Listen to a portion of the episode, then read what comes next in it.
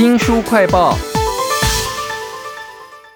小孩子啊，常常吃太多、睡太少，然后呢，有时候过动，有时候自闭，甚至有点麻烦，有什么雅斯伯格倾向啊，这些都是父母看在眼里非常焦虑的事情。中医怎么看这个问题呢？为您介绍这本书啊，叫做《养儿育女必备中医知识》啊，经方名医为父母适宜，让孩子健康成长。请到了这本书的作者，在美国加州执业的中医师李宗恩。李医师你好，主持人、各位听众大家好。刚刚讲到那个，不管是熬夜啊，或者是过动自闭，我都觉得好像比较不是我们传统跟身体单纯有关的，比较有点像是可能接近精神或情绪哈。那这个部分在中医的眼光是怎么看待呢？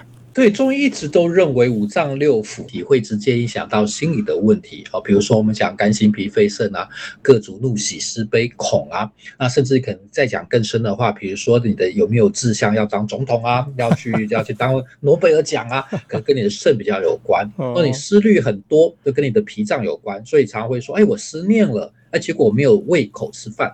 假设今天你男女朋友跟你讲说，我我好想你哦，结果他说我他吃的很好，其实上这是假的，因为 因为你的脾脏脾脏会虚掉，思念太多，脾脏会虚掉，虚掉的时候就让脾脏有主胃口，所以就直接就就会变成吃不下饭。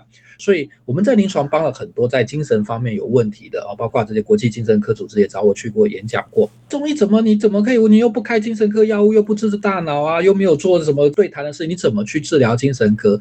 中医认为是说你的行为跟你的内脏有关，比如说你容易生气就肝就不好，肝不好就容易生气，这很简单的一个例子哈。所以你可以从他的内脏开始改变。因为这样改变的话，行为会变，同时对他在四周的互动会有好处。那慢慢慢慢，本来是一个是恶性循环，变成良性循环后，它会慢慢慢慢改变。是，当然每一个精神问题不会一样。好，那过动症相对于比自闭症容易治治疗很多。这是养儿育女必备中医知识里头，其实我最关心的，因为很多父母现在就是小孩子好像有一点状况，医生说了一个什么病名，他就很担心，他不知道可能可以怎么样用中医的方式处理，都在这本书里头。其实书里面有很多不同的症哈，那您会开一些常用的药方，然后解释那个药方的原理跟作用哈。但是因为我们在节目中可能不适合讲这个，我比较想要知道，像小孩子如果说这个睡觉睡太少哈。或者是说睡觉时间混乱，结果呢导致于他那个精神状况不太好的时候，我看你特别有写一篇，那怎么样去照顾小孩子的睡眠？中医是怎么看这个事呢？呃，我们先讲说睡眠，除了时间长短以外，有时间性。呃，中医认为晚上十一点到十点，早上三点，所以这个四个小时是属于肝胆经时间，是你一定要睡觉，等于是你工厂要去做很多修复的动作。西医也会告诉你说，十一点到一点是人的荷尔蒙，这个这个成长激素最长、最分泌最多的时候，是为了你的身体维持你的生命力，而不是只是为了长高。可是呢，你一定要在睡觉。你如果不在睡觉是不会发生的，哦，所以这个时间段很重要。那中医认为这个时候要肝血归肝啊，临床上也证明了出来，你用热影像去看得出来，其实你大量血回到肝。如果你不睡觉，你的血就不会回到肝，那你的血就越用越脏嘛。昨天的血没有清理，今天再继续用，所以中医认为你会肝血虚，那就开始暴怒啊，精神开始紧张啊，那开始外面表现开始不太一样。那因为你肝血不能归肝，你肝虚了以后，你就更难睡。嗯，哦，所以中医一直认为，西医其实也是一样，你分数越低，越难自我修复，掉得越快。你分数越高，偶尔这个这个 A 的学生今天偶尔考一个 B 啊，明天就自己就回来了。那 C 学生偶尔考一个 B，明天还是 C 啊。所以就是说，分数越高，越容易自我修复，越容易往高的地方爬了。所以这个老天其实上设计是，你越好就给你越多。我觉得这个医学上好像很有道理，是要创造正向的循环啊。尤其是父母很担心小孩子到底睡得好不好，睡得够不够的时候，还不如。关心他是不是睡的时间对不对？哈，这是中医的观点。那书名叫做《养儿育女必备中医知识》，经方名医为父母适宜，让孩子健康成长。哈，作者是在美国加州职业的中医师李宗恩李医师啊。那其实父母还常常会担心小孩子，就是尤其他青春期的时候，好像食欲突然就会变化。那有的时候是吃太多，哎，可是却不一定会胖哦。有的时候是吃太少。这个中医的观点又怎么看这个事？可以解决吗？中医认为食欲哈。是跟脾脏有关。那中医是一个中庸的医学，就是说，你今天如果你脾脏正确，你会食量刚刚好，你不会特别饿，想吃很多，每每吃完还要吃宵夜啊，晚上还要爬起来吃东西，也不会说吃太少。所以脾脏虚的时候，其实会有两极的表现。中医认为脾脏算是这个消化系统的，就像餐厅的老板。那厨子是谁？是胃啊。所以中医会考虑说，你今天是没有食欲，可是吃得下，还是你有食欲吃下去不舒服？它把上脾跟胃就分开了。那中医又往再前面推，就刚才我们提到说睡眠问题，当你肝不好，因为睡眠不好的时候，中医认为肝属木哦，会直接影响到脾胃啦。那在西医上，其实其实从胆汁啊，其他的各种方面的作用，实际上可以找到证据说，如果你晚上不睡觉，看手机看太多，你肝脏受到了影响，你脾脏就会受到影响，那自然就影响食欲。当你脾脏虚的时候，你可能变胖，因为吃太多，水肿，也可能你吃很少。或是你然后变得很瘦，也可能也你吃了很多，可是不吸收进去，同时你造成你肌肉流失，那也可变得很瘦。所以中医是讲说你是正常功能的时候你在中间，那往左右偏的时候你要去想。它不一定是一定是好或坏啊，不一定是过或少，多或是缺乏，你要去想说为什么啦。哇，刚才那个李医师呢在讲有关于吃跟睡，就会让我想到现在父母的一个焦虑，就是小孩子要转大人，我们台语叫登短郎这个讲法啦。父母都会希望小孩子转大人的时候身体好，然后又变得很聪明。所以我在这本书里头看到了您介绍一款叫做益气聪明汤，应该是个很老的方子哈。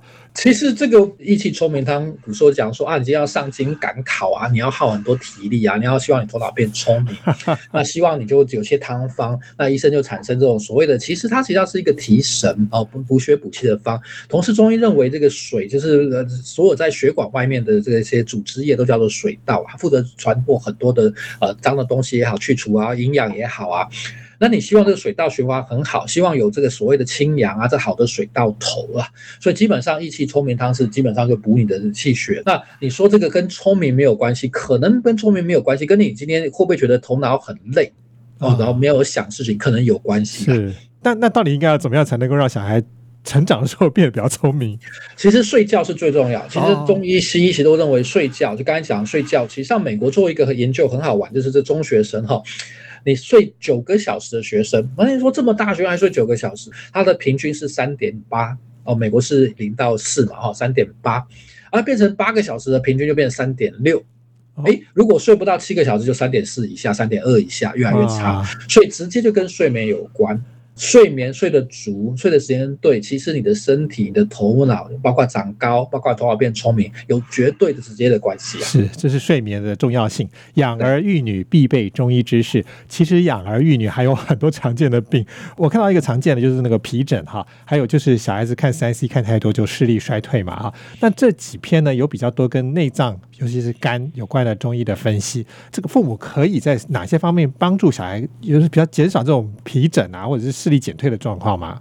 写这本书，我先讲说是希望大家有个基本观念，但不希望你自己去治疗，不是说你今天看一个方子来治，而是你跟你的中医师沟通的时候比较方便。因为你知道说中医可以治皮疹，其实中医认为有两个先决条件啊，就是应该他的肝血会虚，他没有办法把这好的这个营养到提到他皮表上来。另外是脾脏会虚，哦，所以你的皮表下脏的水，哦，中医认为脾脏负责把东西收回来了，这个叫脾通血的一个功能。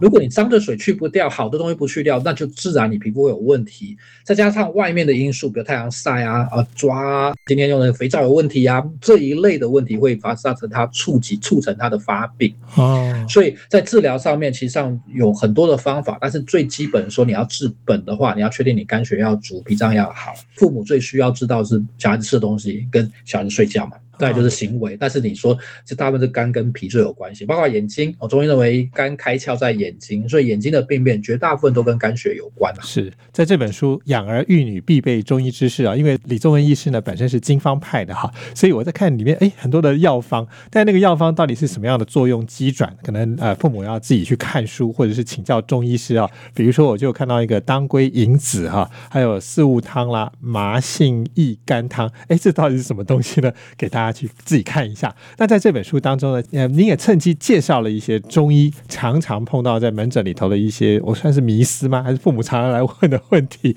比如说，哎，我知道中医可以治，我愿意相信，但是怎么样找到的是适当的中医，才能够好好的治疗？还有就是像中医药里面还有那个马兜铃酸哈，我觉得好像疫苗应该是大家现在很关心的哈。对，就是说有很多的观念，大家会觉得我想看中医，可是却不知道该怎么起手啊，或者是怎么去判断医生跟我讲的是对是错啊？有一些给大家一些参考。那关于疫苗，这是非常有争议性的，就是有些疫苗是已经研发很多很多年，那它有它的稳定性，它的副作用都很知道。但是有些新的疫苗，你其实是不要乱打，因为像包括新冠，其实我们治得很好。其实我个人参与中国最早最早新冠治疗重症的，造成它整个后来普及有很大的关系。在我第一本书里面，当张仲景遇到斯坦福那本书里面写了很多哈，那大家可以去查阅。当你在这种情况下，其实很多时候中医可以治疗。那你要打疫苗的原因是为什么？因为你找不到其他的好的好的治疗方法，你才要避免嘛。是，如果你可以治疗，今天像感冒，你不会刻意去打一个奇怪的疫苗。所以疫苗的问题，这是一个属于你个人的问题。这个层面是说，你有没有好的替代品？如果有。那你为什么要去冒一个危险去试一个还没有被临床大量大量证明？好，包括在早年日本的疫苗的的比例很低，是为什么？因为早在四年代、五年代、六年代的时候，每次疫苗出来打的很多，就出了很多的问题，所以他们有很多的事件出来之后，日本人很很多人不再相信疫苗这个方法。啊，这个大家扯远了，这个是整个对抗医学的一个瓶颈。在四五十年前，就有很多的西医专家出来讲，我们都用杀的对抗病菌。对抗的之下，只会让病菌变种的更快。那我们现在其实早就证明，从爆发新冠以来，二零一九年中国爆发，二零二零年全世界爆发以来，你看变种越来越快。是。那现在在中国、在美国、在台湾，有很多种变种，奇奇怪怪的 RSV 也好啊，所谓的 A 型流感、B 型流感都变得很快。实际上是人类在用化学药剂对抗下，他们的演化比我们快。人类一万年来演化没有基本上没有变，我们的基因并没有变，可是。病毒一直在变，是那我们利用化学药剂去让它变，其实是在自找死路了。这个在四五十年前就已经提出来，到今天美国的疾病管理局也大量强调，我们很多抗生素已经不能插超级湿细菌了。是，哎，感觉这个李宗恩医师在诊间应该有很多话想说，就借了这本书来 为我们做了一个介绍。那我还蛮好奇，说您的诊间是什么样子？会来找你的人，通常是因为您已经很有名气了，还是说他们不太懂中医，但是想要试试看的人也会有呢？都有啦，我想重症复杂病例，比如说很多的这西医中医没有治好来找我们，大概是最常看见。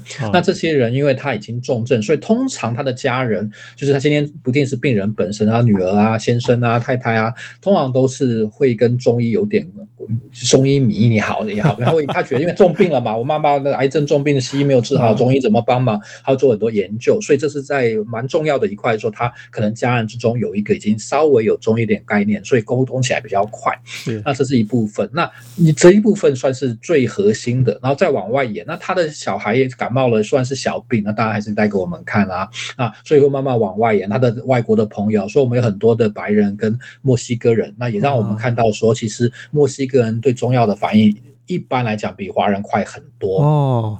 苏联人那些北极熊，苏联人对中药反应特别特别慢，跟它的生长过程，跟它的原阳，墨西哥的肾阳非常非常足。虽然外面可能因为饮酒啊，因为生活习惯啊，他可能很忙啊，所以可能外面很多病，可是里面的原阳很强。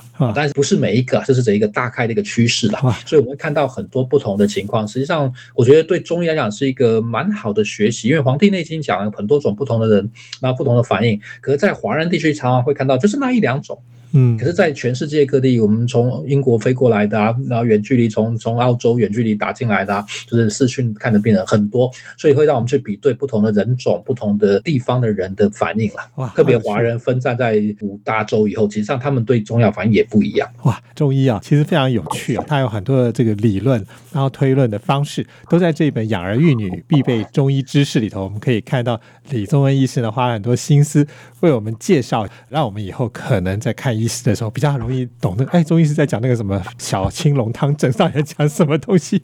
非常谢谢李宗恩医师，谢谢您，谢谢，也请记得帮我们新书快报按个赞、分享以及留言哦。我是周翔，下次再会。